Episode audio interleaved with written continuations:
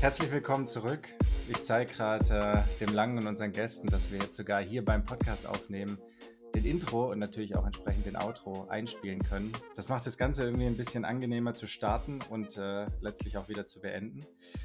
Und ähm, ja, was soll ich sagen? Wir haben, wir haben, viel zu besprechen, war viel Triathlon am Wochenende, waren die Deutschen in Düsseldorf, dann war noch ein bisschen Action in Tishivaros und ähm, dann geht es natürlich auch Schlag auf Schlag weiter. Und bevor ich mich jetzt hier verzettel und unsere Gäste vorstelle, gebe ich erstmal ab nach Nürnberg. Da schwitzt nämlich auch einer. Langer, was ist los? Ja, ich glaube, bei uns ist nicht ganz so übel wie bei dir. Ähm, heute Nacht war es zumindest relativ kühl. Ich finde, dann geht es eigentlich auch immer generell, wenn die Nächte nicht ganz so heiß sind. Ähm, aber generell hasse ich es auch einfach, äh, bei Hitze irgendwie zu schlafen. Also, ähm, ich, weiß, ich weiß auch nicht, was man da macht. So, du kannst ja keine Bettdecke nehmen. Ich kann aber auch nicht ohne Bettdecke schlafen. Also, der Struggle ist auf jeden Fall real. Aber ja, ähm, bevor wir hier irgendwie abschweifen, ich glaube, heute müssen wir uns ranhalten. Wir haben nämlich äh, nicht nur ein Triathlon zu bequatschen, sondern auch noch zwei Gäste da. Quasi Berliner Doppelpack und ähm, müssen jetzt irgendwie versuchen, hier zu viert das halbwegs so gut zu moderieren, dass jeder ein bisschen Redeanteil hat und gleichzeitig, dass es aber auch nicht zu lang wird. aber ja, äh, mir gegenüber sitzt nicht nur der Julian, sondern auch noch Ben Bettin und Janne Büttel. Oder ich weiß auch nicht, ob er inzwischen schon Banne heißt, ob er sich die Namensänderung schon beantragt hat. Ähm, aber ja, erstmal, erstmal vielleicht an Ben. Ähm, hi. ja, wir bringen heute Berliner Flair in die Runde so. Ne? ich glaube, das, das könnt ihr auf jeden Fall. Ähm, ich habe schon überlegt, irgendwie, den, ob mir irgendein Titel für den Podcast heute einfällt, man irgendwas mit äh, Triagu oder sowas machen, in die Richtung machen könnte. Hey, wenn, wir, wenn wir die Folge nicht Berlin Calling nennen, dann äh, weiß ich auch nicht. Ja, nee. Ist auch nicht schlecht. Ähm, also auf jeden Fall die, die, die Deutschrapper der Triathlon-Szene hier. Kollege und Apache. Oder, nee, nee, oder eher nicht, nicht Kollege, sondern eher so der Cloud-Rap-Teil, würde ich sagen. Ah, auch nicht schlecht, auch nicht schlecht. Ja, lass uns das Ganze mal so ein bisschen strukturiert machen. Ich habe hier natürlich, ich bin top vorbereitet. Äh, ich habe hier vier Seiten Papier vor mir liegen, ähm, damit ihr da draußen auch so ein bisschen wisst, ähm, wer die Boys sind. Äh, die eingefleischten Triathlon-Fans, die werden das wahrscheinlich wissen. Für alle anderen, äh, damit die sich nicht denken, um Himmels Willen. Ähm, lass uns das mal ein bisschen strukturiert angehen. Ben, bei dir habe ich es nicht ganz gecheckt. Studierst du noch in Amerika aktuell? Nee, ich habe im Mai meinen Abschluss gemacht. Also ich bin jetzt wieder komplett hier, aber ich habe vier Jahre in Boulder studiert, in Colorado. Okay. Ähm, genau, weil wir haben da so ein bisschen was rausgeschrieben. Ähm, letztlich äh, setzt, setzt das Team Berlin, äh, beziehungsweise zumindest der Triathlon-Teil des Team Berlins, äh, große Hoffnung in dich. Wie, wie kommst du klar mit dem ganzen Druck? Ich, ich habe einfach Spaß, so immer, immer, ich probiere immer lässig zu bleiben. da lacht Janne schon. Nee, also mir macht's, also gerade Team Berlin macht mir einfach mega Spaß. Ich meine, ich bin in Berlin aufgewachsen, so die Leute, mit denen wir starten, wir kennen uns schon alle extrem lange und also man wächst, also ich bin da gefühlt einfach so reingewachsen. Ich bin auch erstmal für, was jetzt Team Berlin ist, in der Regionalliga gestartet, dann zweite Liga und jetzt Bundesliga. So, ich bin habe da alle Stufen durchlaufen und deswegen, ja, es war so eine natürliche Steigerung, denke ich. Wir machen mal ganz kurz einen Abriss. Also wenn die Daten stimmen, dann bist du gerade im World Ranking auf Platz 183, ähm, bist auch bei HEP, also da habt ihr zumindest ja. eine Verbindung. Du wirst trainiert von Ian O'Brien ähm, und so deine Ergebnisse dieses Jahr in Sarasota warst du Vierter, Olsztyn 16, Resche 33, Kitzbühel 46, Wels 15 und über die Deutschen sprechen wir gleich. So far, so gut, oder? Ja, passt. Perfekt, der lange lacht. So, und damit, damit, damit äh, hier Banne Jüttel nicht einschläft, äh, der, der, der Kein schon. Stress. Ähm, Gebe ich direkt äh, ab zu dir. Ähm, ich sag nur Triathlet aus Leidenschaft. Was ist da los? Ja, also ich würde sagen, dass also ich bin auch schon sehr lange dabei beim Triathlon. Also ich bin so da reingewachsen, weil meine Eltern auch immer schon Triathlon gemacht haben und auch den Verein, in dem ich immer noch ähm, dabei bin, gegründet haben damals. Und deswegen kam ich so auch zum Triathlon relativ, relativ früh und habe das auch alles so einfach mitgemacht am Anfang und bin dann da so so stückweise reingekommen und dann auch wie Ben ähm, noch ein bisschen früher und dann aber auch Regionalliga, zweite Bundesliga und jetzt seit ein paar Jahren äh, mit Team Berlin in der ersten Bundesliga, genau. Also seid ihr quasi wie ich ähm, reine Triathleten oder habt ihr auch mal Schwimmen oder irgendeinen Einzelsport gemacht am Anfang? Ich war mal richtig schlecht in Fußball. Ansonsten nicht.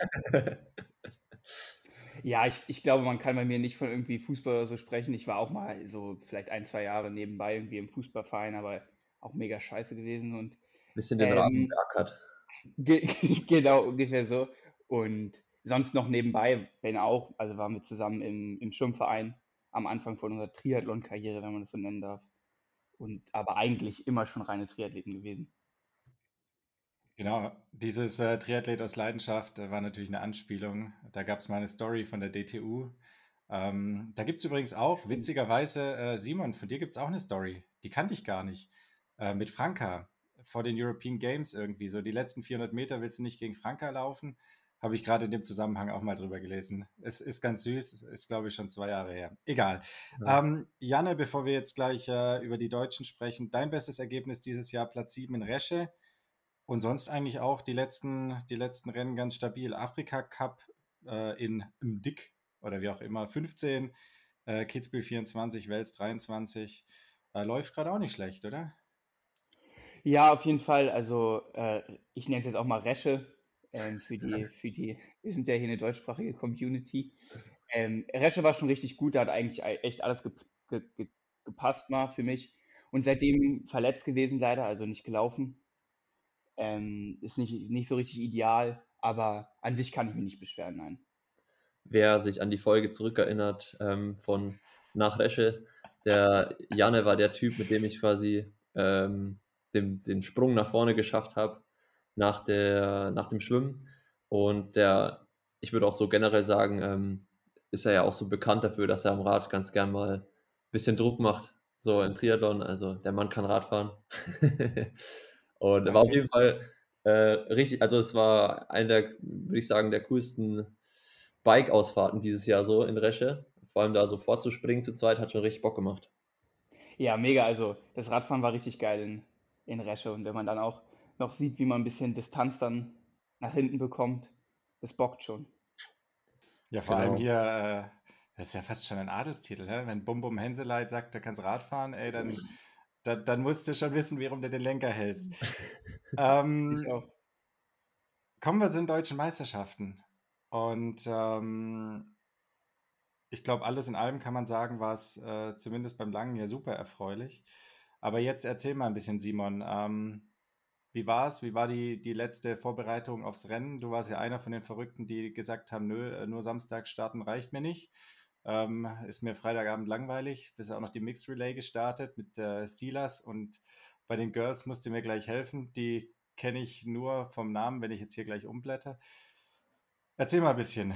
Wie war es? Wie war die Anreise? Wie war die Vorbereitung? Und dann äh, startet mal rein. Wie war das Rennen? Ähm, genau, also wir haben gesagt, wir machen die Mixed Relay, auch wenn wir kein Erstbundesliga-Team haben bei den Frauen, haben wir trotzdem gesagt, ja, wenn wir die Chance haben, warum nicht? Die letzten Jahre waren wir da halt nicht am Start, aber ich weiß gar nicht seit wann, aber wir haben auf jeden Fall auch ein äh, Team in der ähm, Ba- Bavü-Liga. Ich weiß gar nicht, ob zweite Bundesliga oder Bavü-Liga, bin ich schlecht vorbereitet. Aber auf jeden Fall sind da eben auch äh, die Mädels im Verein. Und die beiden, die da jetzt bei uns mit am Start waren, die sind auch noch super jung gewesen. Also einmal die Marei Brenner und einmal die Emily Kaiser. Ähm, und ja, dann habe ich halt gesagt, ja, ich hätte ich hätt Bock, das zu machen. Bei Team Relay bin ich eigentlich immer am Start. Ähm, habe aber den taktischen gezogen und bin an Position 3 gestartet, weil ich nicht so Bock hatte, so auf Stress in, auf Position 1. Letztendlich habe ich mich dann doch vielleicht nicht so zurückgehalten, wie ich wollte. Also irgendwie, wenn man halt dann ins Wasser springt und es in so einem Race ist, äh, ja, das ist wirklich, also es ist mir echt schwer gefallen, mich zurückzuhalten. Ich habe es versucht, aber ja, ich glaube, im Laufen habe ich es ganz gut noch hinbekommen, aber im Schwimmen und Radfahren habe ich schon ganz gut am Horn gezogen, so. Äh, aber insgesamt, glaube ich, war es äh, echt mega lustig. Also ganz coole Atmosphäre dort vor Ort. So ein bisschen schon mal die Strecken abgecheckt am Freitagabend. Ähm, auch äh, coole Radstrecke, also ziemlich technisch. Ähm, hat dann auch irgendwie Spaß gemacht. So, also ich habe an Position 8 oder 9 übergeben bekommen äh, und hatte dann natürlich so den Drive, dass ich ein paar Positionen aufhole und auch ein bisschen Zeit nach vorne gut mache. Ähm, ja, und dann habe ich, glaube ich, am, am Rad hauptsächlich drei oder vier Leute überholt und habe dann an Position 4 äh, auf unser viertes Mädel übergeben. Und dann sind wir insgesamt auch Fünfter geworden, was ich eigentlich voll, voll gut finde. Also äh, ich, ich glaube, viel mehr wäre nicht gegangen mit dem Team so. Also von dem her war es eine gute Vorbelastung und auch äh, relativ erfolgreich. Also halt ein bisschen, bisschen gezeigt vorne. Ähm, die Mädels und auch der Silas an Position 1 haben ein bisschen Erfahrung gesammelt auf so einer ja schon relativ großen Bühne mit TV-Übertragung und so. Von dem her denke ich, war es eigentlich äh, sehr gelungen, die Veranstaltung. Ja, und vor allem hier gleich mal äh, Zeichen an die Konkurrenz, ne? Trotz äh, Start an drei und ohne, ohne Windschatten auf dem Rad, schnellster Split. Ja, klar, der musste natürlich schon her. also ich habe äh, beim Rad hatte ich schon, also echt richtig gute Beine, muss ich sagen. Ich habe mich generell auch am Freitag besser gefühlt als am Samstag, kann ich schon mal sagen. Ähm, und bin dann, habe dann mit dem Jobo, also Johannes Vogel, noch so ein bisschen äh, gesagt, ja, könnte schon gut sein. Also wir haben so ein bisschen ausgerechnet. Könnte gut sein, dass er halt mich genau überholt. Also es waren drei Radrunden. Könnte genau sein, dass er in die zweite Radrunde geht, wenn ich in die erste gehe. Ähm, und dann bin ich im Rennen sind schon so die Führungsmotorräder vor mir aus der Runde gekommen, aber Jovo halt noch nicht. Und dann wollte ich natürlich auch nicht, dass er mich überrundet und habe da halt noch so ein bisschen extra drauf gedrückt in der ersten Runde. Äh, und habe ihn dann noch, ja, habe halt dann geschafft, dass er mich nicht überrundet. Ähm, aber ja, insgesamt äh, war ich dann echt auch erstaunt, wie schnell ich war. Ähm, auch mit dem Schwimmen und so mega zufrieden. Ich glaube, da waren halt Silas und Schombi ein bisschen schneller. Hatte ich dann so die dritte Zeit. Und Rad, Radsplit, schnellster Split und beim Laufen war ich auch irgendwie vorne mit dabei. Aber da können wir ja gleich mal abgeben, weil äh, Ben hat ja sich das Ganze in Position 1 gegönnt für, das Team Berlin. Und ähm, ich habe es nur im Livestream geguckt, parallel. Ähm, und dachte mir so, ja, da ist auch ein, ein Kerl dabei aus Lüneburg, äh, ich glaube ähm, Timo Behrens. Der konnte auch echt ganz gut Radfahren so. Der hat euch in den Kurven schon ein bisschen gezeigt, wie man da rumfährt. Ja, der hat es der nicht schlecht gemacht. Ich hatte auch so ein bisschen aber auch das Gefühl, dass äh, ja, der, der Schombi so nicht ganz so viel Risiko gehen wollte in den Kurven. Also ich, ich hatte das Gefühl, als ich ein, zwei Mal hinter ihm war, dass ich schon ein, ziemlich viel gebremst habe in den Kurven. Aber also Timo ist, Timo ist auf jeden Fall richtig gut rumgefahren und wir haben uns alle auch so ein bisschen vorne halt angeguckt auf dem Rad ab und zu, weil ja, es so ein bisschen halt dann taktisch gefahren wurde. Und dann, ja, Laufen war für mich auf jeden Fall schon richtig hart, dass ich da bei beim Schomburg und beim Chris Ziemer noch, noch mal ranlaufen konnte, weil die sind ziemlich schnell losgelaufen und ich bin dann ja äh, nach so der Hälfte der Laufstrecke wieder ran und das war schon echt hart. genau, also du hast ja dann am Ende hat äh, Jonas an 1 übergeben für Buschütten, ähm, Chris Ziemer knapp dahinter für das Hylo-Team sah an 2 und du für Team Berlin quasi an Position 3. Ähm, und ihr wart ja dann eigentlich auch noch recht erfolgreich mit dem Rest. Ich, ich dachte so vor dem Rennen, dass ihr gute Chancen habt, auch Zweiter zu werden. Ähm, aber ist dann trotzdem krass, wie viel Einfluss die Frauen halt auf dem Rennen haben. Weil bei Witten, die sind am Ende auch sind dann Zweiter geworden, die hatten halt Marlene Gomez-Islinger am Start und Annabel Knoll. Und äh, das sind natürlich zwei Top-Frauen. Ähm, und bei den Mädels kannst du halt echt einfach einen heftigen Unterschied machen, weil bei den Jungs ist das Niveau dann, auch wenn das vielleicht jemand nicht so bekanntes ist, bei, bei Witten jetzt, die sind ja trotzdem nicht so viel hinter euch gewesen oder hinter den Jungs. Und bei den Mädels kannst du halt dann echt den Unterschied dort machen. Ja, das kann man, äh, man kann das auch ein bisschen mit Zahlen belegen. Ne? Also hier die, die Neckars Ulmer Girls, die haben auf besagte Mädels gerade zwei Minuten verloren. Und ähm, bei den Berliner Mädels war es, glaube ich, so eine Minute, ein bisschen mehr als eine Minute. Das ist natürlich schon ein Wort, ne? Also da, da kannst du dann bei den, bei, den, bei den Boys Gas geben, so viel du willst. Aber wenn du da schon mal ein bis zwei Minuten verlierst pro Split, da wird es dann hinten raus halt eng. Gut, kommen wir doch zu dem, was viel interessanter war als die Mixed Relay in allen Ehren. Äh, also Mixed Relay in allen Ehren, aber Einzel ist dann doch noch ein bisschen geiler. Samstag, Simon. Ähm, was, war so, was war so dein Plan fürs Rennen vorher? Jetzt mal ganz ehrlich, erzähl mir jetzt nichts von wegen Top 10 Platzierung. Sondern Nee, was, also ich, was war der Plan? ich dachte mir so, wenn es gut läuft, ähm, kann, ist so Top 5 drin, aber irgendwie habe ich schon in meinem Kopf gehabt, so Podium wäre schon geil. Also ich habe, ich weiß nicht, irgendjemand hat mir davor auch, hat davor auch so gefragt, so was, was, was heute geht. Und dann habe ich halt auch so ein bisschen halb im Scherz, halb ernst halt so gesagt, so ja, Podium muss schon sein. Auch wenn ich da jetzt vielleicht in dem Moment nicht direkt so dran geglaubt habe, ähm, dass es unbedingt sein muss, so ungefähr. Äh, aber ja, ich bin ja eh immer relativ entspannt, was so Platzierungen vornehmen im Vornherein angeht. Also ich denke mir halt immer so, wie der Rennverlauf sein könnte.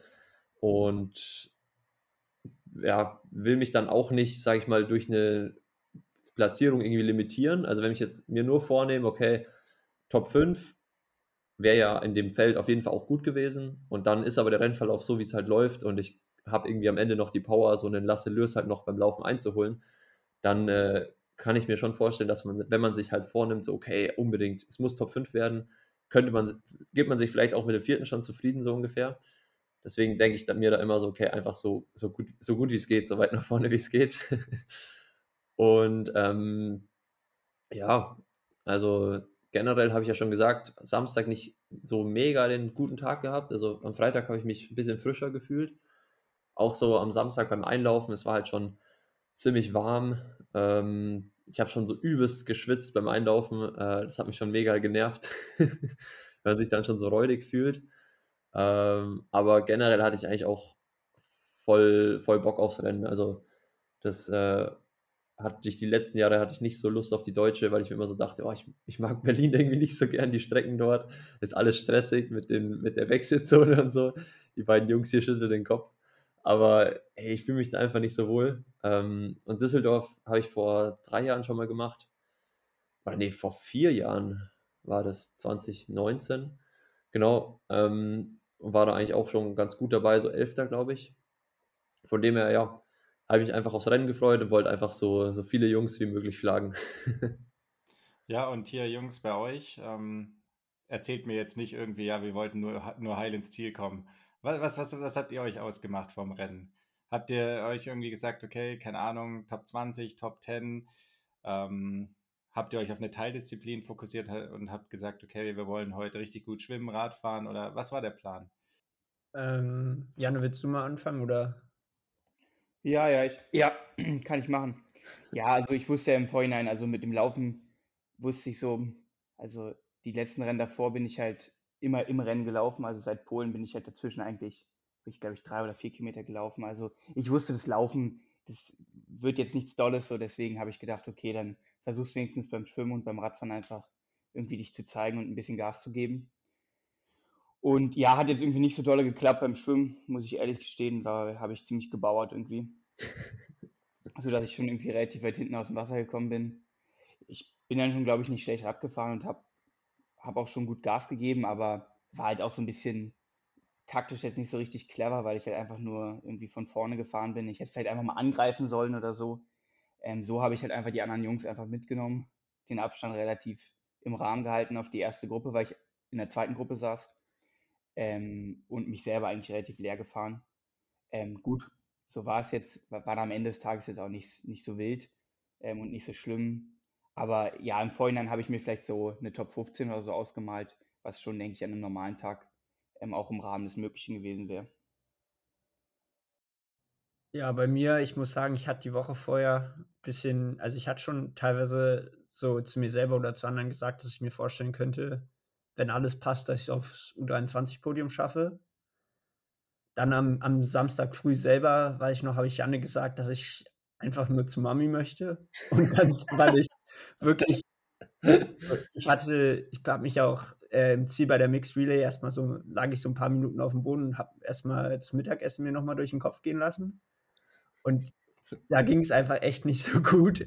Und am nächsten Morgen halt irgendwie hatte ich richtig, also einfach äh, habe ich mich echt nicht gut gefühlt und dann war ich so, ja, äh, also dann habe ich das so alles wieder zurückgenommen und meinte nee, es, also da, da war dann wieder so ein Podium U23 schon echt weit weg. Und aber dann ließ dann doch echt ganz gut so. Schwimmen war ein bisschen chaotisch, hatte ich das Gefühl. Also, ich weiß nicht, ich würde auch noch mal vielleicht zum Ohrenarzt gehen, weil da haben andere den Startschuss irgendwie schneller gehört als ich.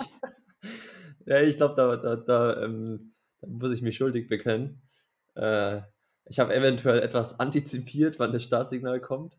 Und ich bin einfach schon gesprungen, obwohl noch gar kein Ton war. Also ich dachte mir so, die ziehen safe wieder das Startsignal übelst schnell durch. Also so on your marks und bam.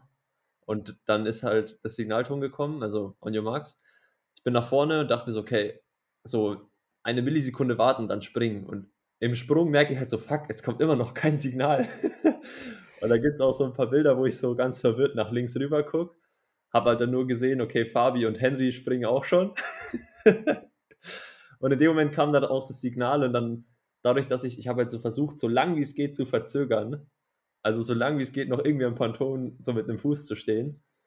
Weil, ähm, also meiner Meinung nach darf man ja, wenn du mit dem Fuß noch am Ponton bist, darfst du ja schon springen. So. Ist ja nicht so, dass du nicht zucken darfst, wie beim, beim Schwimmwettkampf oder so.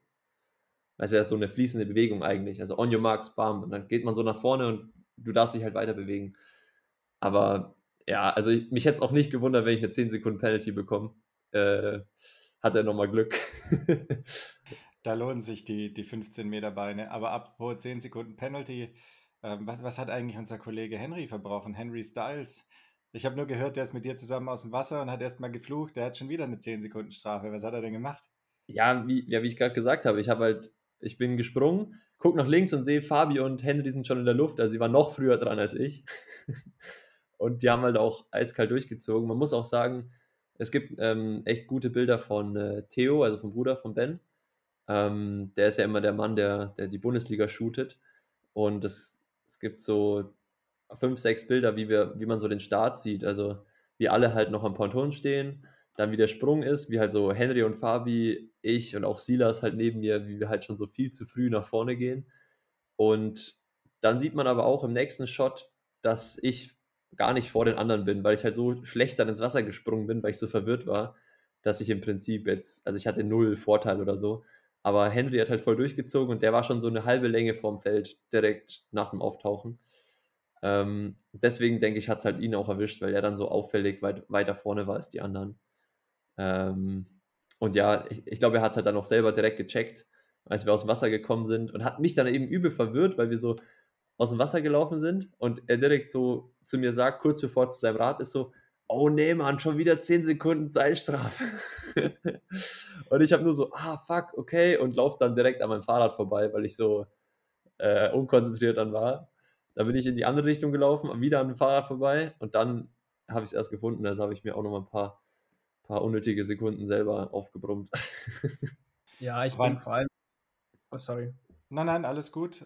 Also, das war halt im Vorhinein, wurde halt, glaube ich, bei der Teamleitersitzung auch angekündigt, dass es ein schneller Start sein wird. Ja. Zumindest wurde uns das so gesagt und ich glaube, das hat halt auch nochmal zu ein bisschen Verwirrung geführt, weil halt alle wirklich davon ausgegangen sind, weil es von der Veranstalter, vom technischen Delegierten so gesagt wurde, dass es ein schneller Start sein wird. Und ja, mich hat es halt irgendwie, ich habe, glaube ich, mit am längsten gewartet, weil also ich kann mich noch erinnern, dass der Rico Bogen, der rechts von mir gestartet sind und links von mir war Stefan Zachius, dass die auf jeden Fall beide vor mir gesprungen sind. Und dann gibt es auch von Theo so ein schönes Bild, wie ich so halb unter Rico bin im Wasser. Also mein Start war echt nicht so gut. Also siehst du, alle sind so auf einer Linie im Wasser dann und meine Badekappe siehst du halb unter Rico eine halbe Körperlänge zurück. Ja, aber weil ihr davor gesagt habt, das Schwimmen, das war echt wild irgendwie. Ich fand, ähm, bis zur ersten Boje bin ich super durchgekommen, bis auf tatsächlich zwei Kontakte ähm, hat Roland mir gestern gesagt, äh, das erste, was er so gesagt hat, als ich ins Schwimmtraining kam, also ja, die Osterholz haben dich beide mal schön getaucht gestern, ne? also anscheinend, ich wusste natürlich nicht, wer es war, aber einer ist über mich drüber geschwommen und einer hat mich am Fuß festgehalten und zurückgezogen. Also Jungs, ähm, was soll die Scheiße an der Stelle? Und Roland hat es halt direkt von der Brücke von oben gesehen, also das ja, war ein bisschen auffällig wohl. Das hat mich dann auch, hat mir noch ein paar Positionen gekostet. Aber ansonsten bin ich bis zur ersten Boje gut durchgekommen, aber ich fand dann anschließend danach war dauerhaft Kontakt, also richtig nervig. Warum, also Frage an die Runde, warum macht man das eigentlich nicht so wie bei der Leichtathletik? Ich kann mich daran erinnern, Simon, korrigier mich, bei der Super League haben sie es mal gemacht, da haben sie quasi bei dem Frühstart, haben sie, haben sie zurückgeschossen irgendwie. Ähm, aber warum, warum macht man das bei so einem Rennen nicht? Man könnte ja quasi auch so machen, irgendwie der Erste, der früh startet, kriegt eine gelbe Karte und der, der Zweite ist raus aus dem Rennen. Da wäre doch relativ schnell wahrscheinlich Ruhe, oder? Ja, ich glaube, es ist so ein, also es gibt ja so Fall-Start-Prozedere, also wenn du halt, wenn zu viele einen Frühstart machen, dann wird das Feld zurückgepfiffen. Ähm, was ja zum Beispiel in Tokio auch war bei, bei Olympia. Ähm, wenn nur einer oder zwei halt zu früh springen, dann gibt es für die eine 10 Sekunden Zeitstrafe direkt in der ersten Wechselzone.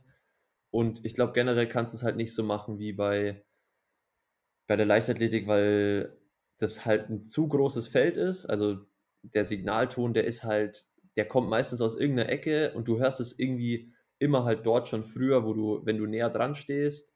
Und ich glaube, es sind zu viele Faktoren, die halt das noch mit beeinflussen. Also auch der, der Untergrund ist ja auch oft so ein bisschen wackelig. Also manchmal fallen die Leute auch so richtig dumm ins Wasser rein. Also ich glaube, das ist halt einfach dem Umstand geschuldet, dass du dann wirklich äh, viele Disqualifikationen halt auch hättest. Und du müsstest wahrscheinlich auch für jeden Athleten mindestens äh, oder zumindest für zwei bis drei Athleten einen Kampfrichter haben, der die im, richtig im Auge behält. Und bei der Leichtathletik ist es ja alles mit Sensoren und so und da wird ja alles ganz genau gemessen, wie die Reaktionszeit ist und so. Und da hast du einfach zu viele Athleten am Start, glaube ich, beim Triathlon. Also doch so Boxen wie beim Skifahren, oder? Dass einfach vorne so eine Klappe runtergeht und dann geht's los. Das ist ja geil, ja. Ähm, ja, der technische Delegierte, der ist auch aus Berlin und der hat uns, der Oliver Harms, und der hat uns erzählt, dass sie halt zehn Kampfrichter zu wenig eigentlich hatten. Von, also sie hatten zehn weniger, als sie angefordert hatten und auch irgendwie die Tablets, mit denen sie es gefilmt filmt haben, die von der DTU bereitgestellt wurden, auch nicht so super Qualität hatten, die, die Kameras, und deswegen sie auch extrem schwer nur nachvollziehen konnten, wer da sich wie bewegt hat. Dafür habe ich gesorgt. also, das, das ist, war dann, also, sie hätten wahrscheinlich, wenn, also, sie wollten wahrscheinlich schon auch da besser noch äh, nachschauen, wer früher startet, aber konnten es einfach nicht. Und am zweiten Tag beim Frauenrennen hat dann, weiß ich, dass Theo auch vom, vom technischen Delegierten ein paar Bilder zeigen musste, um da zu kontrollieren, dass niemand zu früh startet. Also da hat er dann geholfen. Gut, Langer. Du hast dann irgendwann glücklicherweise dein Fahrrad gefunden und dann war es eigentlich endlich mal ein Rennen, äh, was eben nicht so oder zumindest nicht ganz so war wie die letzten Male bei den deutschen Meisterschaften, sondern es ging auch auf dem Rad schon richtig rund und dann hinterher hast du ja vorher auch schon angekündigt, ähm, wirst du eben, wirst du eben nicht pokern, sondern von Anfang an quasi auf, auf die Tube drücken. Erzähl mal, ähm, was, was waren so die weiteren Gedanken? Ähm, genau, also ich bin, glaube ich, auch knapp hinter Ben aufs Rad gesprungen. Ich glaube, so zwei Positionen oder so. Ähm, kann ich mich noch auf jeden Fall daran erinnern, dass ich dich am Anfang direkt überholt habe. und dann, ähm, ich hatte so vom, vom Überblick habe ich schon gesehen, dass ich ungefähr äh, als 16., 17. so aufs Rad gesprungen bin. Aber nach hinten war jetzt auch nie so eine richtige Lücke da. Das heißt, es war einfach ja so die klassische Perlenschnur, wie man es kennt. Und da der Kurs am Anfang aber relativ eng war, dachte ich mir, okay, erstmal halt auf jeden Fall losknallen und gucken, ob irgendwo ein Split sich auftut oder ob die Gruppe halt irgendwo reißt. Und ähm, deswegen bin ich am Anfang ziemlich hart angefahren. Die erste, ja, die erste Gerade hoch bis zur Brücke, also wahrscheinlich so, ja, was sind das gewesen? Drei Kilometer. Ähm, ich glaube, da bin ich auch ganz ordentliche Watt gefahren. Und hinter mir ist es dann auch irgendwo gerissen. Also ich bin der, da eigentlich hauptsächlich alles alleine vorne gefahren. Der Rico Bogen hat auch mal dann noch eine kurze Führung übernommen ähm, und am Ende auf der Brücke ist dann noch Lasse vorgefahren und hat dann letztendlich die Lücke geschlossen zu Schombi, Walle Werns, Lasse Priester ähm, und dann am Ende auf der zweiten Brücke haben wir dann noch Tim eingeholt. Und irgendwo hinter mir ist es dann äh, gerissen, halt weil das Tempo schon ziemlich hoch war Und ich habe mir nur die Übertragung nochmal angeguckt. Ich glaube, äh, Silas musste dann abreißen lassen aus dem Kopfsteinpflasterstück raus. Ähm, und dann waren wir halt ungefähr, ja, fünf, ich glaube 15 Mann vorne. Äh, Henry hat es auch gerade noch reingeschafft. Der muss auch echt richtig hart gefahren sein am Anfang, weil der noch ja seine 10 Sekunden Zeitstrafe hatte und es auch noch vorgeschafft hat. Ähm, und genau, dann war, war eigentlich erstmal so das Rennen so ein bisschen, hat sich dann beruhigt, weil wir gesehen haben, okay, wir sind 15 Athleten, eigentlich die Rennfavoriten waren eigentlich auch mehr oder weniger drin. Also es hat sich halt jeder so sich angeguckt und dann ist auch ein bisschen das Tempo runtergegangen. Ähm, und ich habe auch versucht, dann jetzt nicht unnötig die ganze Zeit vorne zu fahren, also schon mich vorne aufzuhalten, aber schon auch ein bisschen, bisschen mit Auge zu fahren und auch ein bisschen zu sparen. Ja, Henry ähm, hatte den besten Radsplit tatsächlich. Ähm, 25, 39. Äh, drei Sekunden sogar noch besser als deiner. Und der war auch schon ziemlich gut. Lasse ist irgendwie 25, 41. Also es war dann alles ähnlich, aber jetzt trotzdem im Vergleich zu, zu letztem Jahr waren es halt nur 15 Mann vorne und äh, keine Gruppe mit, ich sage jetzt mal 30 Leuten. Ähm, klar, trotzdem waren eigentlich alle dabei, von denen vorher schon klar war, die machen es wahrscheinlich unter sich aus. Und dann ging es ans Laufen. Und jetzt mal ehrlich, wie confident warst du? Wie, wie, wie gut, wie gut äh, haben die letzten Wochen getan, um quasi auch da zu sagen, äh, heute scheißt dir mir gar nichts? Boah, ehrlich gesagt war ich gar nicht so zuversichtlich, ähm, weil ich habe mich schon ziemlich kaputt gefühlt von, diesem, von diesem harten Anfahren. Ähm, können ja auch noch mal kurz Ben fragen, wie er es so in der Radgruppe fand. Aber auf jeden Fall war ich schon ich habe mich so ein bisschen ja schon ziemlich warm gefühlt, habe geguckt, dass ich mich halt runterkühle mit Wasser und so und gut verpflegt generell. Also dass ich mich schon einfach gut aufs Laufen einstelle. Aber insgesamt dachte ich mir jetzt nicht so, alter geil, jetzt geht's gleich laufen und so. Ich habe so eine gute Form, sondern ich dachte eher so, boah, okay, jetzt nochmal motivieren, äh, jetzt nicht hier müde werden und so Spannung abfallen, sondern jetzt nochmal hochpushen eher. ja, also ich habe mich auch ich will sagen, ähnlich. Ich habe probiert, so ein bisschen zu kühlen. Ich hatte auch zwei Flaschen am Rad und einfach, also schlau zu fahren, weil ich, also ich wusste für mich persönlich auch, da waren ganz schön viele von den Favoriten in der Gruppe, eigentlich alle von den, sagen wir, Top-Favoriten auf den Sieg. Und da wusste ich, ich muss jetzt nicht hier auf dem Rad äh, riesig irgendwie das Tempo vorgeben. Das ist dann, können die dann machen und ich habe mich eher auch ja, probiert, so ein bisschen Kräfte zu sparen, weil ich, wie gesagt, auch wirklich ich fand das Anfahren auch echt hart und ich habe nicht so viel gearbeitet wie du, Simon. Und wollte mich davon auch einfach erholen. Und ja, dann war ich einfach so jetzt hoffentlich nicht total die Parkbremse ziehen beim Laufen. okay, dann, damit wir hier noch die Voll der Vollständigkeit halber alle, alle abarbeiten, äh, kann ja noch Jan ein bisschen was sagen, weil ich glaube, die zweite Gruppe war auch ziemlich ereignisreich. Ähm, also ich kann nur mal sagen, bei mir nach dem ersten halben Kilometer bin ich um eine Kurve geschossen. Dann lag erstmal Fabi mit den Osterholz zusammen am Boden. Muss ich erstmal den noch ausweichen. Ähm, also Fabi hat auch echt, genauso wie Nylan, ähm, zurzeit richtig, ja, einfach eine richtige Pechsträhne. Also der entweder Platten oder Sturz. Ähm, der Nylan hat auch die letzten drei Rennen, hat er sich irgendwie abgelegt oder wurde umgesetzt. Genau das gleiche bei Fabi. Also äh, die beiden Jungs taten mir auf jeden Fall richtig leid. Äh, aber ja, genau, wie warst du in der zweiten Gruppe? Ähm, wie war da die Dynamik? Ist da jemand gefahren oder bist du alles von vorne gefahren? Ja, also man kann, ich würde sagen, so Dynamik war da nicht so richtig drin. Waren vielleicht noch so, noch so zwei, zwei andere. Lennart hat noch ein bisschen was gemacht, das muss man ihm lassen. Äh, und Fabi war auch mal vorne. Ähm, aber sonst habe ich eigentlich keinen gesehen.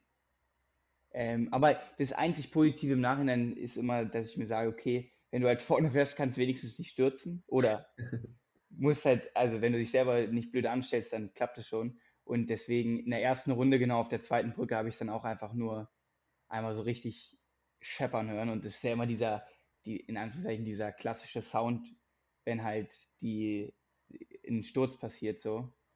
Ähm, ich weiß gar nicht, wo das dieses Jahr schon war. Ach, in Wels auf jeden Fall. Und ja. ähm, das ist ja immer dieser klassische Sound, dann weißt du, okay, boah, das war schon relativ laut, da muss es richtig gescheppert haben. Und auch, ich wusste auch gar nicht, dass es wirklich die, eigentlich die halbe Radgruppe ähm, zerlegt hat, so. ähm, weil ich halt auch vorne gefahren bin und du drehst dich halt dann auch nicht um.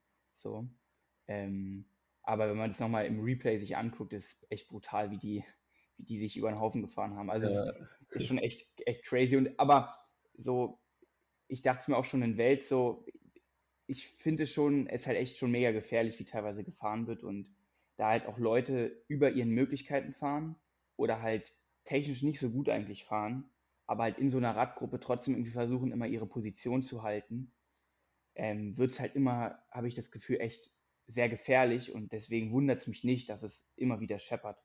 Oder ja. jemand nimmt mal extrem die Beine hoch, wenn er aus der Führung geht. Und das hast du bei den Radfahrern jetzt zum Beispiel, hast du so nicht. Die wissen, okay, sie gehen aus der Führung und dann fahren sie nicht mehr 400 bis 450 Watt, sage ich mal in Anführungszeichen, sondern dann gehen sie runter auf 300, vielleicht 350, aber halt nicht auf 100 oder auf Leerlauf so auf, auf Beine hochnehmen. Und das macht es, glaube ich, extrem, extrem gefährlich manchmal.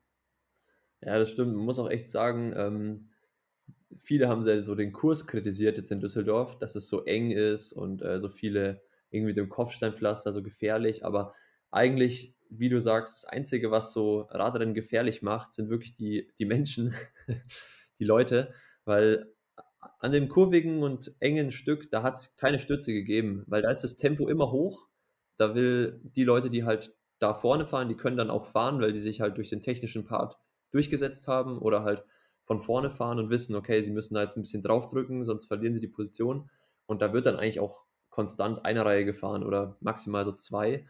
Ähm, das Einzige, was ich richtig gefährlich fand, war aus dem Kopfsteinpflasterstück raus über diese Verkehrsinsel nach rechts.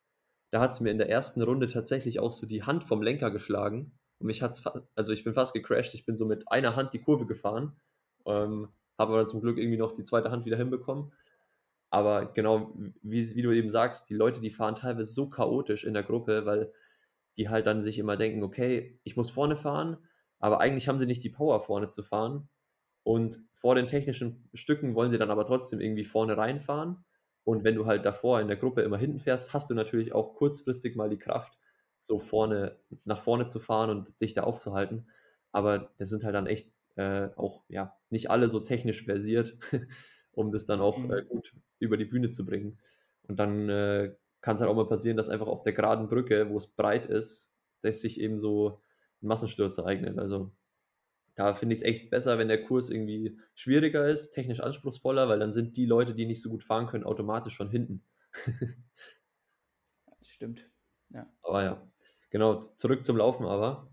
Ähm, da war es auf jeden Fall so, dass ich mich wieder ganz gut äh, positionieren konnte bis äh, zum Abstieg. Und ähm, mein, mein Rad ist leider aus dem Radständer nochmal rausgefallen, deswegen lief der Wechsel jetzt nicht so optimal. Ich bin irgendwie als Dritter äh, auf die Laufstrecke dann. Und da war es erstmal schon krass, wie schnell Tim angelaufen ist. Also ich dachte so, Alter, ich habe ich hab hier heute gar keinen Auftrag, weil der hat innerhalb von also, das, also ich habe überhaupt nicht daran denken können, dass der irgendwie dran bleibt. Ähm, und dann dachte ich mir erstmal, okay, erstmal Rhythmus finden und ein bisschen Verhalten anlaufen, weil ich mich, wie gesagt, auch nicht mega gefühlt habe und es auch ziemlich warm war. Ähm, aber dann ist tatsächlich auch nur noch Lasse Priester von hinten an mir vorbei und ich bin irgendwie trotzdem, auch wenn ich nicht so schnell angelaufen bin, an Position 4 weiterhin gelaufen. Und da dachte ich mir dann eigentlich schon das erste Mal, okay, die anderen Jungs fanden zumindest den Anfang vom Rad auch hart und haben jetzt hier auch nicht die, die Wunderbeine. Ähm, der einzige, würde ich halt sagen, der uns wirklich so ein bisschen dominiert hat, war der Lasse. Äh, Tim ist zwar ultra schnell angelaufen, wegen seiner Penalty, also er hat seine Schwimmbrille in die falsche Box geworfen, ähm, aber der stand dann hinten raus auch ein bisschen, also da kam ich dann auch ja wieder näher. Lasse war halt wirklich echt äh, nochmal eine andere Liga, also er war 25 Sekunden schneller.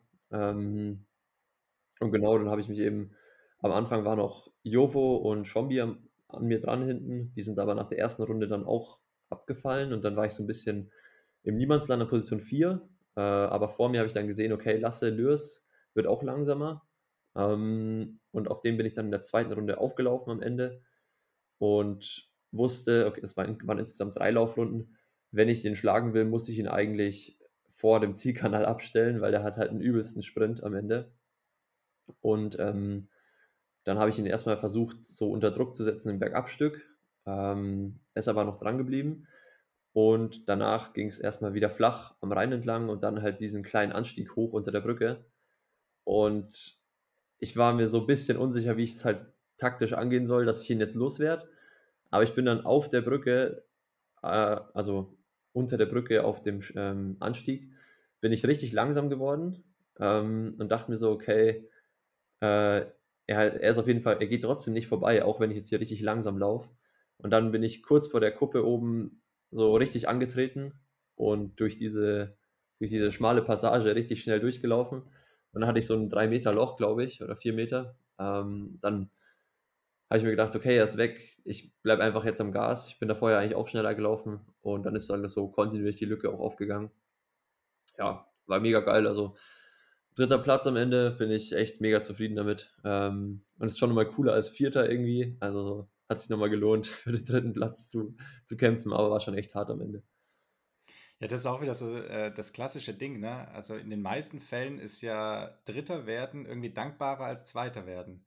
Ne? Obwohl der zweite Platz ja eigentlich besser ist, aber gefühlt ist es doch so, dass man sich, das ist jetzt auch wieder eine Frage in die Runde, aber psychologisch äh, würde ich sagen, ist der dritte Platz fast besser als der zweite, oder?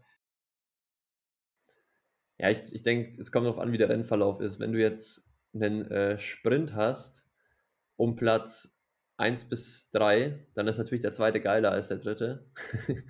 Aber wenn es jetzt so ist wie bei mir, dass ich mich quasi nochmal rangearbeitet habe und Tim hat am Anfang das Rennen geführt, dann hat natürlich Tim eher den ersten Platz verloren und ich halt den dritten Platz gewonnen, äh, als andersrum. Ähm, von dem her ist es natürlich dann auch nochmal eine extra Motivation, wenn du halt irgendwie am Platz 4 läufst und dir denkst, okay, wenn ich jetzt auf, wenn ich Dritter werde, dann stehe ich am Podium, ähm, habe vielleicht, also ja, einfach dieses, dieses in der Außenwahrnehmung, sage ich mal, ein deutlich besseres Rennen gleich, auch als, als vierter Platz. Gibt vielleicht auch nochmal mehr, mehr Cash von den Sponsoren und so. Also lohnt sich schon meistens, da noch zu kämpfen. Ja, Ben, wie sieht es bei dir aus? Dritter oder, oder Zweiter? Was würdest du eher nehmen? Ich habe es in der Bundesliga noch nie aufs Podium geschafft, aber wenn ich es mal schaffe, dann sage ich es dir. Nee, also ich glaube, an sich will man schon immer so weit vorne sein wie möglich, aber ich kann das schon nachvollziehen, dass man dann eher das Gefühl hat, auf dem dritten hat man gerade so das Podium noch gewonnen und auf dem zweiten vielleicht eher den Sieg verloren noch. Aber in meiner Position gerade ist Podium so oder so, wäre das richtig geil. Nimmst du zur Not auch den zweiten Platz, ne? Ja, äh, würde ich nehmen, ne? Ja, der zweite nimmst du auch. Ähm, wir müssen natürlich noch ergänzen, du bist nicht nur Dritter geworden, sondern du bist auch Deutscher Meister geworden äh, im selben Zusammenhang in der U23. Ähm, Zweiter wurde, glaube ich, da der Henry und Dritter der Erik Diener, oder? Ja, da muss man auch echt mal Shoutout an Henry sagen. Ähm, der hat ja Gürtelrose gehabt und ich glaube elf Tage nicht trainiert. Äh, trainiert dann eine halbe Woche locker. Du musst aufpassen, nicht, dass du jetzt wieder ein Gerücht in die Welt setzt. Sonst ist es wie bei Corona. Nee, nee. Äh, kann, ich, kann ich selbst bezeugen, dass er, dass er sick war. Und mit der Vorbereitung dann halt Zweiter zu werden, ist schon echt krass. Ähm, auch insgesamt Siebter, glaube ich, ist er geworden. Also auch noch gut. Ja. Und äh, es war nur so witzig, Erik hat mir danach so erzählt, dass er halt am, am Anfang nicht mitlaufen konnte bei Henry, aber dann ähnlich wie ich immer näher an ihn rangekommen ist. Und ähm, beim letzten Anstieg sich dann eben so dachte, wenn ich ihn heute nicht schlage, dann schlage ich ihn nie. und Henry dachte sich in dem Moment aber, Alter, wenn ich jetzt Zweiter werde, dann äh, sichere ich mir den Kaderplatz für nächstes Jahr. Und ähm, er hat dann auch noch den Zombie vor sich gesehen und hat dann nochmal angezogen und hat halt den Erik abgestellt. Ähm, aber ja, das war noch ein ganz witziger Fight, glaube ich, ums Podium bei denen. Machen wir es komplett. Äh, ben, du bist Zwölfter geworden. Ähm, und Janne, wenn ich mich nicht täusche, 27. Was jetzt ja auch ähm, nicht komplett scheiße ist dafür. Oder wenn man, wenn, man, wenn man weiß, dass du vorher nicht gelaufen bist. Also das ist äh, dann doch auch respektabel. Ähm, wie würdet ihr das zusammenfassen? Gutes Event. Also der Lange sagt natürlich sowieso ja, aber äh, hat Spaß gemacht? Ähm, ja, ich würde schon sagen, also ich finde, Bundesliga-Rennen sind immer geil, weil es immer ein Team-Event ist so. Also anders als so ein internationales Rennen, also häufiger zumindest. ist man eigentlich immer mit dem Team unterwegs, also bei der Bundesliga halt. Und das finde ich, das macht es immer eigentlich echt ziemlich geil, weil auch unsere Truppe eigentlich immer, immer, immer gut drauf ist, muss man sagen. Und deswegen ist es eigentlich immer echt eine geile Stimmung. Und ich muss sagen, ich hatte so ein bisschen Respekt vor dem, vor dem Kurs jetzt in Düsseldorf. Wahrscheinlich auch einfach, weil ich mir dachte, so, hm, so ein Defekt wäre halt schon richtig uncool so. Mit dem Kopfsteinpflaster und so. Und ja, genau, ich dachte mir, ich fand es jetzt nicht so ungefährlich, aber im Rennen selber dann oder auch danach dachte ich mir, ja, okay, habe ich auch ein bisschen übertrieben so ähm, im Vorhinein, aber nee, auf jeden Fall und auch mit der, mit der Kameraübertragung und so und mit der Crowd und so. Also fand ich echt schon, echt schon auch geile Stimmung gewesen. Ja. Ich finde es auch echt immer mega, wenn du so eine deutsche Meisterschaft hast, wo wirklich eigentlich alle, alle schnellen deutschen Triathleten auf der Kurzdistanz dabei sind. Also ich auch vorne, auch auf dem Rad wieder gedacht habe, so, ey, das sind Leute, die ich auch mal im Fernsehen angucken kann und so. Also so, die auf dem höchsten Level starten und dann mit denen rumfahren, ist schon ganz cool. Das hat man nicht alle Tage. Ja, ich denke auch, ich, generell ist, ist ja so ein bisschen immer die Kritik von, den, von uns Athleten, sage ich mal, dass natürlich so eine deutsche Meisterschaft äh, international kein, also kaum Stellenwert hat. Und gerade halt, wenn man jetzt im, auf, auf der Jagd ist nach Punkten für Olympic Ranking, Welt, World Ranking und so weiter, äh, ist es natürlich auch so ein bisschen nervig, sage ich mal, dass man dahin muss, so, sage ich mal in Anführungszeichen. Ähm, gleichzeitig können wir ja auch noch, äh, kommen wir dazu, es war ja am Wochenende auch Tijivaros Weltcup, also der, der erste europäische Weltcup dieses Jahr, der halt nicht so weit weg wäre. Also eine super Möglichkeit und auch ein mega geiles Rennen dort. Aber andererseits ist es halt auch wirklich so, dass ähm, das eine super Möglichkeit ist, halt auch den Sport zu vermarkten in Deutschland. Also ein bisschen eine große Bühne über diese Finals eben zu haben. Und auch, dass wirklich dann jeder deutsche Top-Athlet ähm, da am Start steht und sich halt gegeneinander misst. Ist halt auch mal so ein bisschen national gesehen so ein, so ein ganz cooles Battle, finde ich ähm, wer halt gerade da so ein bisschen der, der fitteste ist oder die Nase vorn hat. Und es ist natürlich auch verständlich, dass äh, das, das Fernsehen irgendwie sagt, wenn die Top-Athleten nicht da sind, dann äh, übertragen wir den Triathlon nicht so ungefähr, weil es natürlich niemanden interessiert, wenn halt da, ich weiß nicht, die, die ganzen Top-Leute natürlich nicht da sind, weil die will ja, will ja schon eigentlich jeder sehen. Ähm, und gerade eben für die, für die Nachwuchsleute ist es halt auch eine mega Chance, auf so einer großen Bühne so das erste Mal irgendwie ein Rennen zu starten. Also ich weiß noch, wo ich 2019 noch Junior war und ich bin in Berlin da gestartet. Das war halt alles so, ja, mega großes Rennen. Also klar, ich war bei der Junioren-EM ähm, in dem Jahr auch das erste Mal, aber es ist halt einfach schon irgendwie cool, wenn du so dein, deiner Family oder deinen Unterstützern halt sagen kannst, du wirst im ZDF oder in der ARD übertragen ähm, und hast halt dann die Möglichkeit gegen so Weltklasse-Athleten, sage ich mal, auch eben anzutreten. Äh, von dem her ist halt das auch eine mega Chance für den Nachwuchs und generell finde ich das Format daher auch eigentlich echt, echt richtig gut.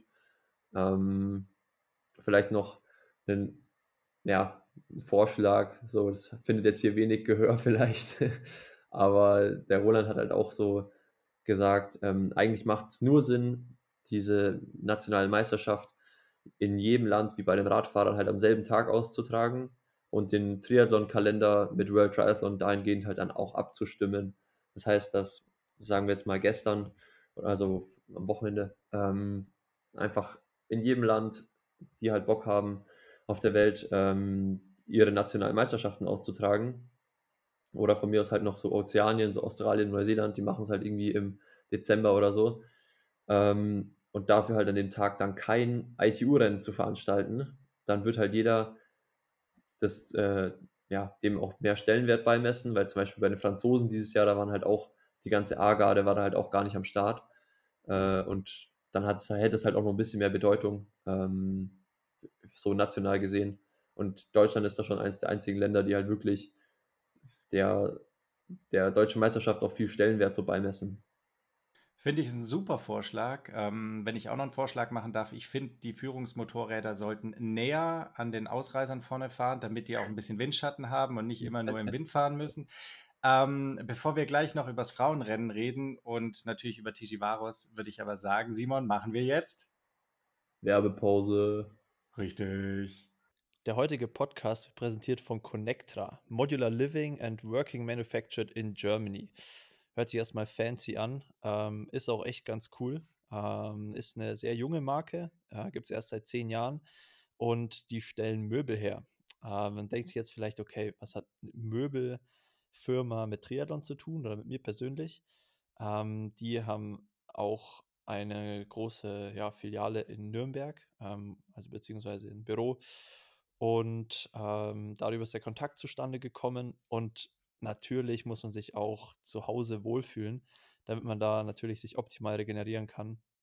Äh, von dem her äh, bin ich da natürlich froh, mit dir als Partner an der Seite zu haben und die auch im Podcast hier mit ähm, als Presenter nennen zu dürfen.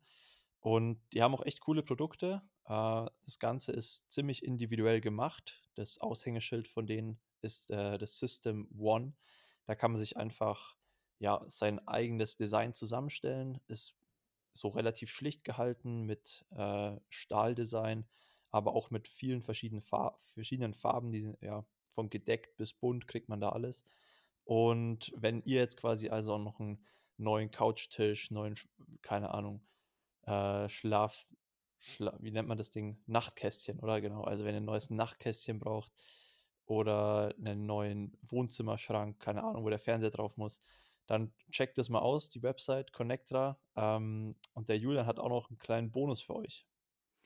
Genau, wenn ihr jetzt also sagt, der Schrank von der Oma, der muss dringend mal auf den Sperrmüll, Muskelmeisterei als Code mit einem großen M bringt euch genau dahin. Und ich würde sagen, jetzt haben wir lang genug Werbung gemacht, Simon, und es geht zurück zum Podcast.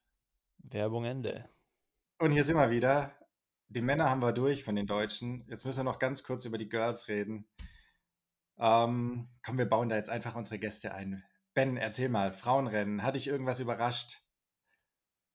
Ähm, ich, ich fand das wieder recht amüsant, die, äh, dass man wieder so eine gewisse Spannung in der Spitzengruppe erkennen konnte, um das jetzt mal äh, nett auszudrücken.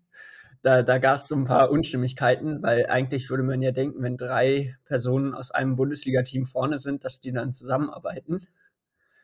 Aber äh, das war, aber dann war es halt eine Spitzengruppe, ähnlich wie bei den Herren mit eigentlich den ganzen großen Favoritinnen. Und die haben dann das Rennen unter sich ausgemacht und hatten auch echt einen ziemlich großen Vorsprung am Ende, als es auf Laufen ging. Janne nickt, äh, siehst du genauso? Ja, ich finde es immer wieder unglaublich, wie das bei den, bei den Frauen auch dann so jetzt nach dem Radfahren dann so, auch bei der Sprintdistanz, teilweise Abstände sind, das ist unglaublich.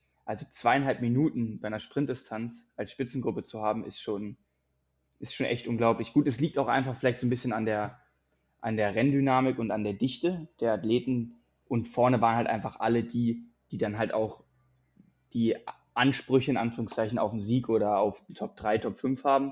Das liegt wahrscheinlich, kommt nochmal dazu. Aber ich finde es trotzdem immer wieder irgendwie erstaunlich zu sehen, was das für Abstände sind. Und wenn man sich jetzt das Ergebnis am Ende anguckt, würde ich sagen, ja, Selina auf Platz 2 war schon, schon erstaunlich, würde ich sagen, vielleicht, aber durch ihre ähm, Ergebnisse, die sie jetzt in den letzten Wochen, Monaten auch gezeigt hat, war das, glaube ich, auch berechtigt und da hatte sie auch wahrscheinlich vorher auch Ansprüche drauf gehabt.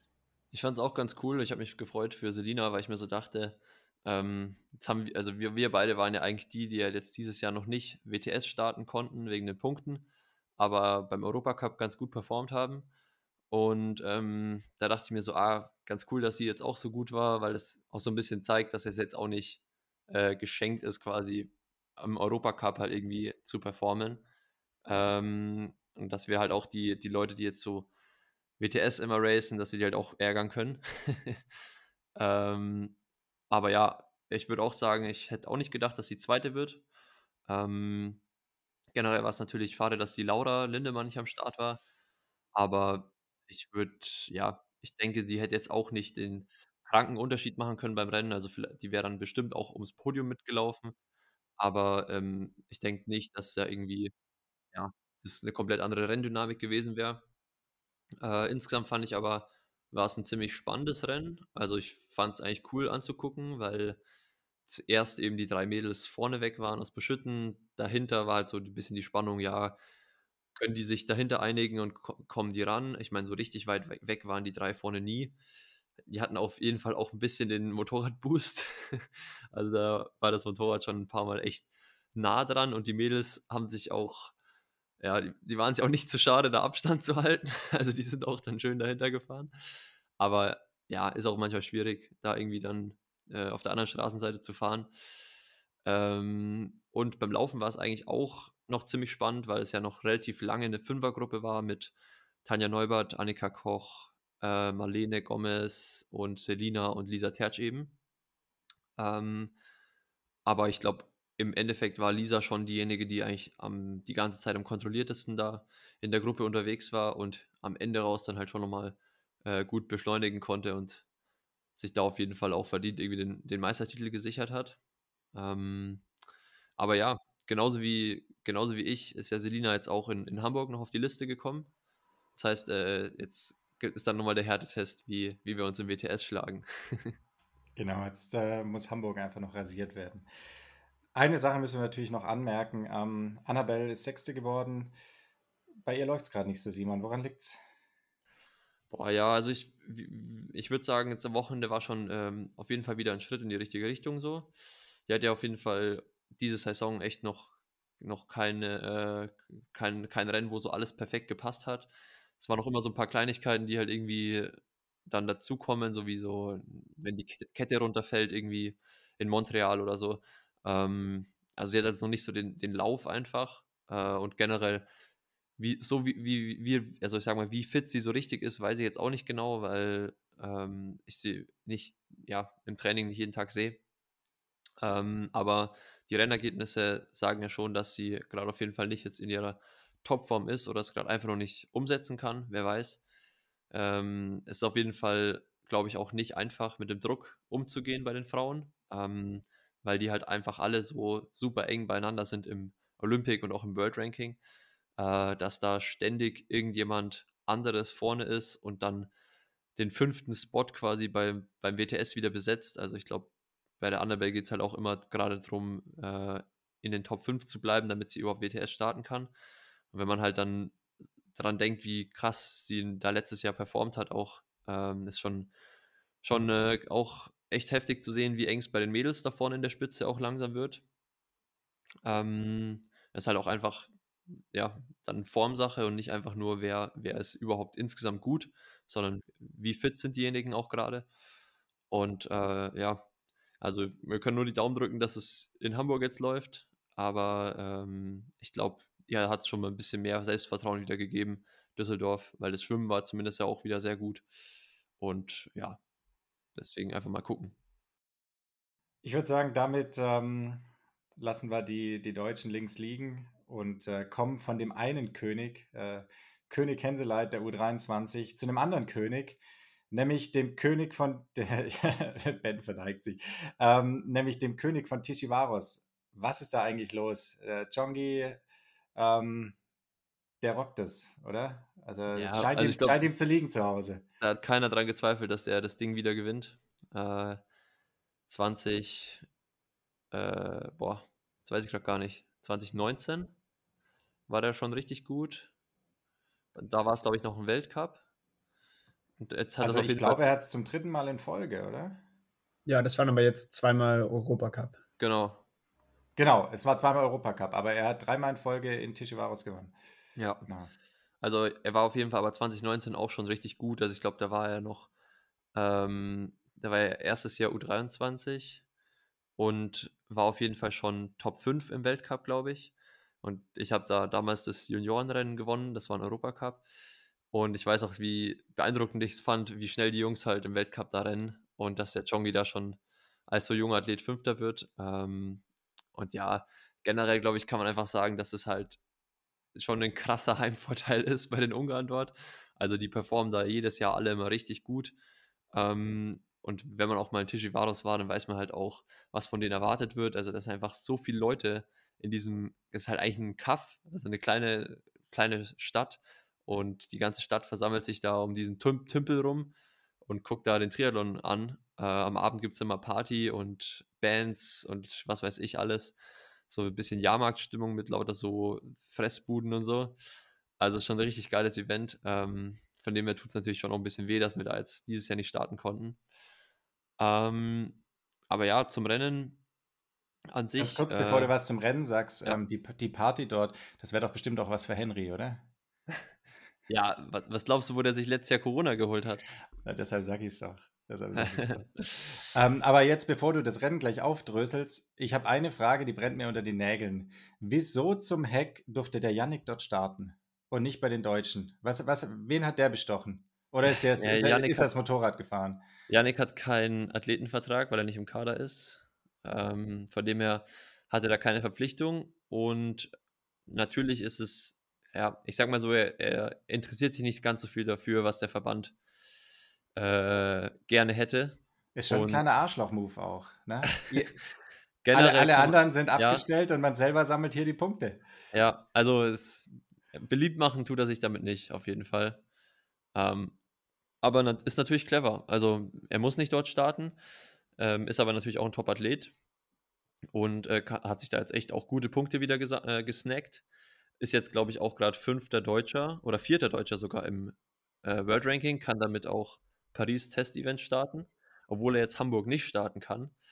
Ähm, also war, war auf jeden Fall wichtig, dass er das gemacht hat für ihn. Ähm, aber generell kommt es natürlich nicht gut an, wenn alle irgendwie die, die Deutsche machen und keine Punkte sammeln können. Ähm, und er da in, in Ungarn rumspringt. Man muss ja vielleicht da noch erwähnen, aber dass Hülo sein Bundesliga-Team ja fünf Leute hatte, die auf jeden Fall hatten, die auf jeden Fall starten mussten und er deswegen halt nur als Einzelstarter hätte starten können, glaube ich, oder so.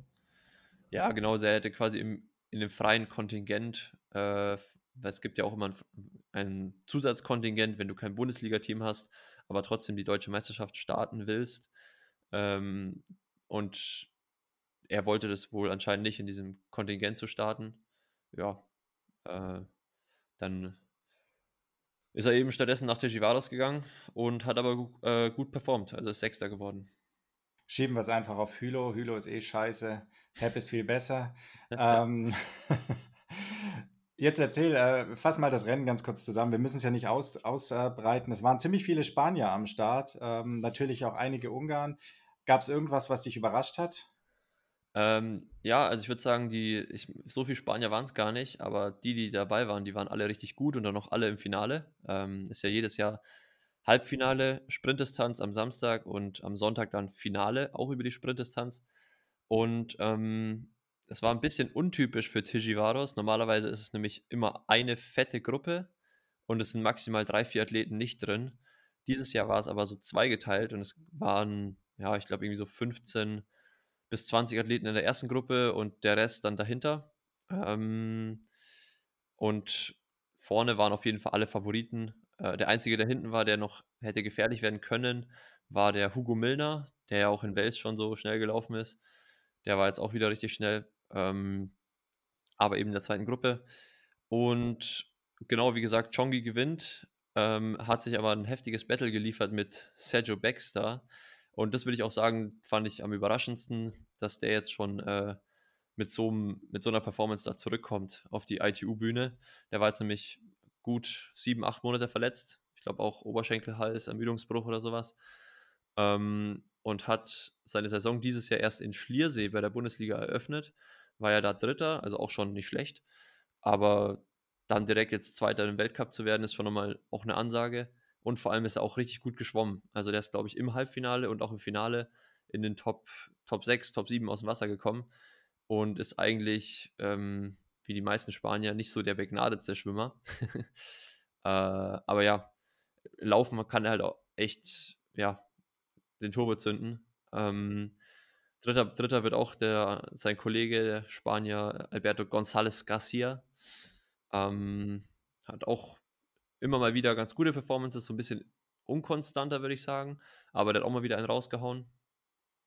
Und vierter ist dann, glaube ich, noch der Gabor Faldung geworden. Der, ein anderer Ungar. Genau, wir müssen auf jeden Fall noch erwähnen, Alois Knabel wird 13. Unser Freund der Ceppe. Ceppe wird 16. Ähm, eigentlich auch ein gutes Ergebnis, denke ich, für ihn. Und, weil wir die letzten Wochen viel über ihn geredet haben, Kaspar Storns wird 24.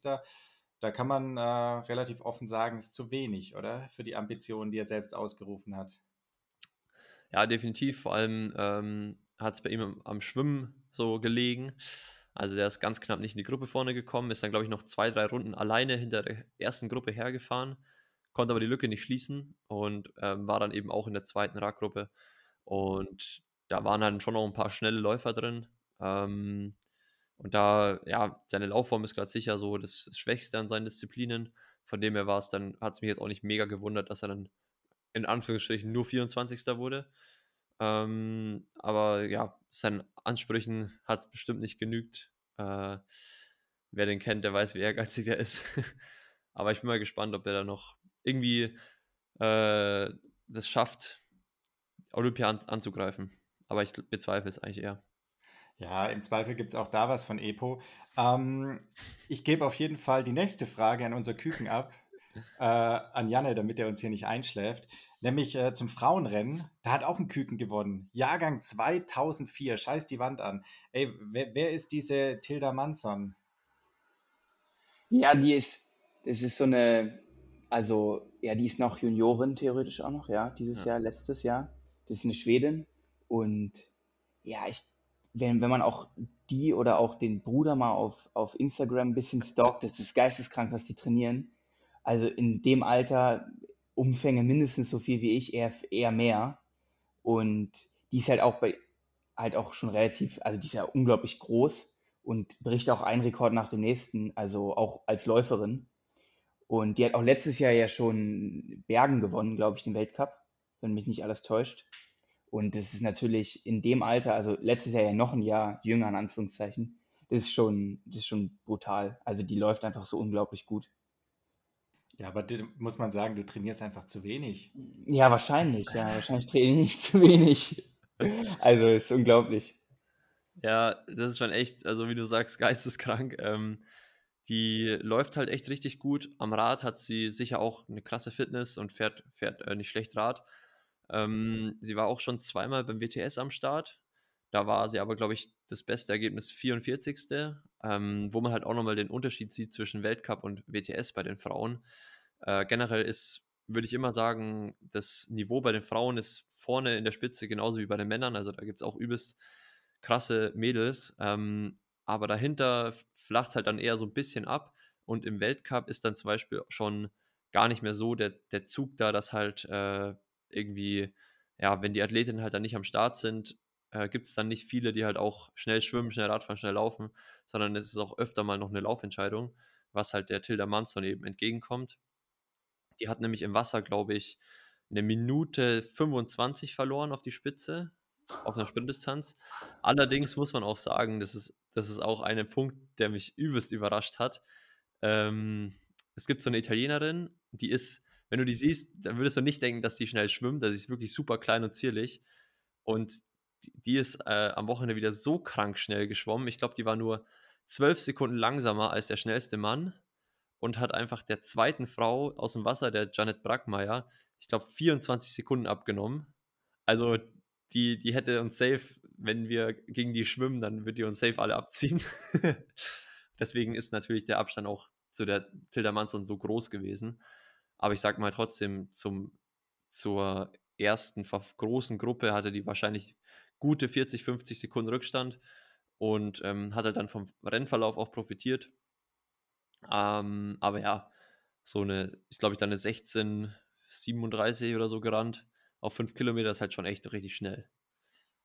Das ist echt schon wieder verrückt, wo du dir die Scheiße rausziehst. Ne? Eine 1634 ist sie gerannt, aber, aber sei es mal drum. Das waren jetzt, glaube ich, von den letzten 20, 20 Zahlen, die du genannt hast, war es zum ersten Mal falsch. Ähm, ich würde sagen, damit äh, lassen wir auch Tishivarus hinter uns und ähm, spielen, eine, äh, spielen eine Runde. Ich habe nämlich was vorbereitet. Kleines Entweder-Oder. Das machen wir jetzt schön im Kreis und dann müssen wir gleich natürlich noch einen, einen Mini-Ausblick auf Hamburg geben und dann wollen wir natürlich auch noch wissen, was ihr beide am Wochenende macht, außer Tour de France gucken. Ähm, ich würde einfach sagen, wir fangen hier äh, links oben bei mir an, ist der Ben. Und äh, ist relativ einfach, entweder oder, du musst dich für eins entscheiden. Also, ähm, entweder mit einem Fernglas am Badesee sitzen oder mit einem Neoprenanzug durch die Stadt laufen. Neoprenanzug durch die Stadt. Muss ich das auch begründen oder darf ich das einfach so sagen? Du darfst es natürlich auch begründen. Ja, nee, ich. ich aber gar nicht. Vielleicht einfach noch mal ein bisschen Gewicht machen oder so, ein bisschen was ausspitzen. Gut, ähm, Janne, nie wieder Nachtisch essen oder jeden Tag um sechs aufstehen? Jeden Tag um sechs aufstehen. Das ist gar keine Frage. Langer, nie wieder Haare oder nie wieder Fingernägel schneiden? Nie wieder Haare schneiden, safe. Ähm, ben, nie wieder Toilettenpapier benutzen oder nie wieder Hände waschen? äh, Toilettenpapier, weil da kannst du auch vielleicht in die Dusche gehen oder so. Das da. Ja, ist in Ordnung. Ben, ben geht in die Dusche. Ähm, Janne, ähm, dauerhaft singen oder dauerhaft tanzen müssen? Dauerhaft tanzen, ja. Singen ist nicht meine Stärke. Langer, auf den Kühlschrank oder aufs Handy verzichten? Boah. Alter. Ja, also ganz ehrlich, wer kann denn aufs Handy verzichten? Aber auf den Kühlschrank? Uh. Ja, aber also realistisch gesehen, wahrscheinlich würde ich nicht aufs Handy verzichten. Ben, für immer alleine oder für immer in einer Zehner-WG wohnen? Dann doch lieber alleine. Ja. Janne, äh, stinken ohne es selbst zu riechen oder den ganzen Tag Gestank in der Nase zu haben, ohne dass es ein anderer riecht?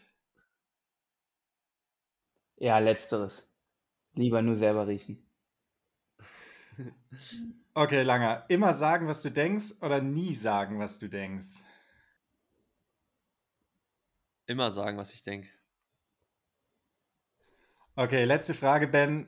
Für immer Musik viel zu laut oder viel zu leise hören? Dann lieber richtig es scheppern lassen. Viel zu laut. Sehr schön. Musik nur, wenn sie laut ist. Ey, das ist ein guter Punkt, da will ich gleich einhaken, weil ähm, Ben hat nämlich einen Song für unsere Playlist. Ja, hau raus.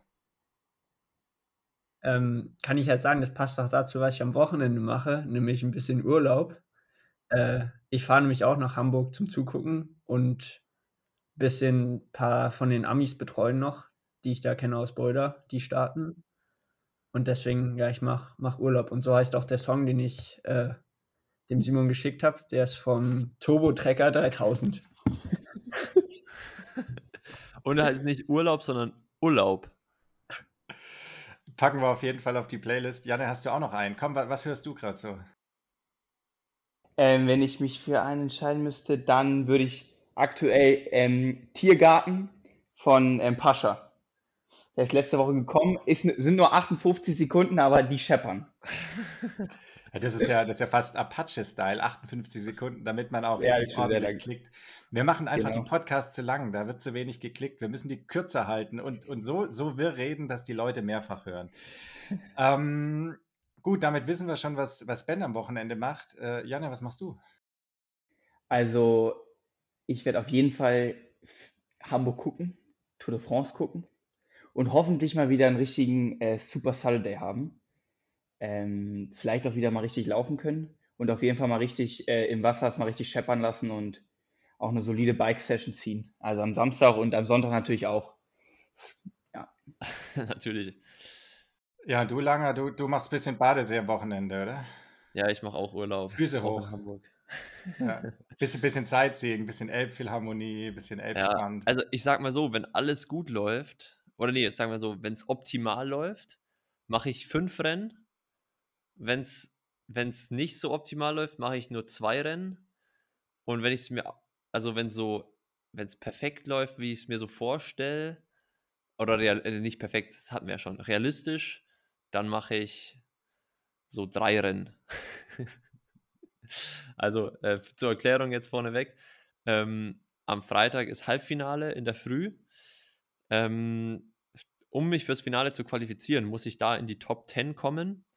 Das wird richtig schwierig, also nicht unmöglich, aber richtig schwierig. Also ich bezweifle es eher. Deswegen muss ich wahrscheinlich am Nachmittag in den Repechage, also so Hoffnungslauf, und da nochmal, ich glaube, da gibt es nämlich auch zwei Hoffnungsläufe, das heißt A20-Athleten dann noch. ich denke, dann ist es Top 5, die, die weiterkommen. So ganz genau weiß ich für die Regeln noch nicht Bescheid. ist auch immer gut, wenn die Athleten selber nicht mal so durchblicken, dann blickt halt von außen gar keiner mehr durch. Aber ähm, so grob, dass ihr einen Anhaltspunkt habt. Auf jeden Fall gibt es eine Wiederholung, wo ich nochmal die Chance habe, mich zu qualifizieren. Und am Samstag ist dann Eliminator-Format. Wer sich daran erinnern kann, was ich letztes Jahr in Kitzbühel gemacht habe beim Europacup, das wird das gleiche. Das heißt, kurze Distanz, 30 Athleten beim ersten Mal, dann kommen 20 weiter in die nächste Runde. Die nächste Runde startet aber erst eine Stunde später.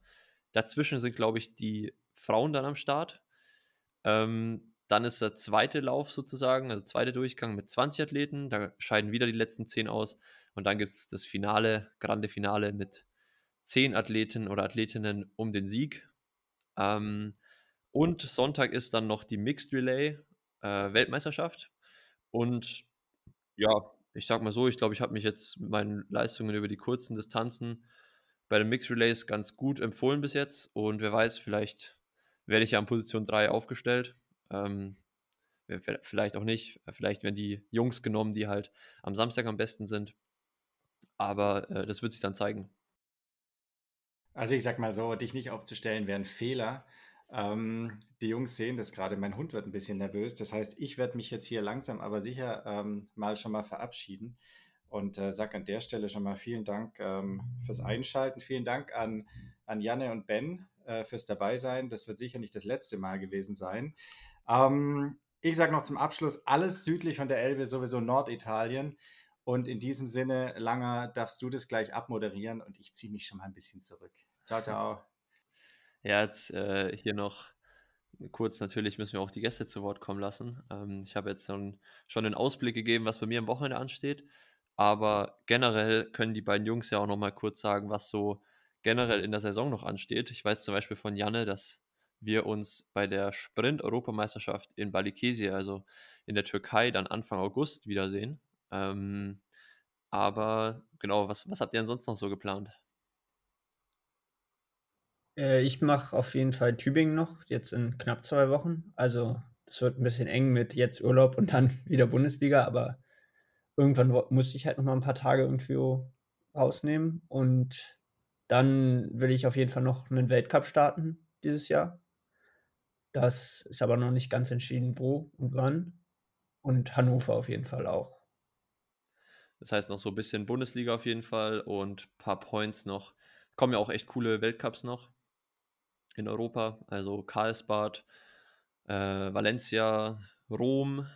Dann gibt es auch noch 1000 Weltcups in Asien oder in Südamerika sogar auch noch. Also das Jahr ist noch lang. wie wie sieht es bei dir noch aus, Janne? Ja, genau. Also am, wenn, wenn alles super läuft, dann starte ich auch noch nächste Woche in Tübingen und mache das so ein bisschen aus dem Training raus. Ähm, wenn ich halt wieder, wieder einigermaßen vernünftig laufen kann, dann ist natürlich das das große Ziel oder das, worauf es jetzt auch hinausläuft, natürlich dann die EM Anfang August.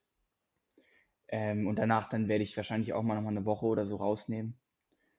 Ähm, und dann auch wieder Hannover, denke ich, einsteigen und dann, aber auch auf jeden Fall noch im, im Oktober dann die ganzen Europacups noch mitnehmen, die das sind, die drei. Ähm, und was noch sonst noch ist, gucke ich mal so, wie es läuft. Genau. Sehr gut, sehr gut. Also wie ihr hört, wir sind alle schwer beschäftigt noch bis zum Ende vom Jahr. Ähm, ihr könnt ja auf jeden Fall auch, wenn ihr die Folge gut fandet mit den beiden, die mal auschecken auf Insta. Die, die beiden Brees, die machen immer guten Content, also da wird man immer gut unterhalten auf jeden Fall. Ähm, gefühlt wohnt okay. ihr auch zusammen? Also es ist, oder? Ich, ich sehe euch immer nur zusammen so. Nein, also wir hatten jetzt vier, fünf Wochen sehr intensiv aufeinander gehockt, könnte man sagen. Also wir haben ja zusammen die Europacups alle gemacht, sind zusammen rumgefahren. Aber an sich, ich bin jetzt gerade in Berlin, Jan ist in Saarbrücken. Wir sind ein bisschen leider auseinander. Aber vielleicht halten wir uns trotzdem gegenseitig zu content-technischen Höchstleistungen auf. Ja, das wollte ich hören. Ja, so top. Dann ähm, sage ich auch, euch auch noch danke für die Zeit. Äh, Gerne. Mal wieder eine, eine, gute, eine gute Folge zusammengebracht, auf jeden Fall, würde ich sagen. Und für, fürs Wochenende natürlich an alle Hörer da draußen brauche ich auf jeden Fall euren Support, weil ja, ich denke, es wird das krasseste Feld, so in dem ich je gestartet bin. Ähm, und auf jeden Fall, auch wenn ich gut in Form bin, nicht leicht, da irgendwie vorne zu landen. Ähm, aber ja, wir sehen einfach, was möglich ist. Ich glaube, die Atmosphäre wird richtig heftig. Äh, es kommen sau viele Zuschauer. Ähm, insgesamt natürlich auch mit, mit Age Group WM und Junioren WM sind da sowieso schon super viele Leute vor Ort. Und dann halt noch in den schmalen Gassen von Hamburg, da geht es, glaube ich, gut ab. Ähm, das heißt, im Fernsehen wird da auch was geboten sein, also einschalten. Und ansonsten gibt es dann, gibt's dann alles weitere, alle In Insights nächste Woche im Podcast. Bis denn, macht's gut. Tschüss. Ciao. Ciao.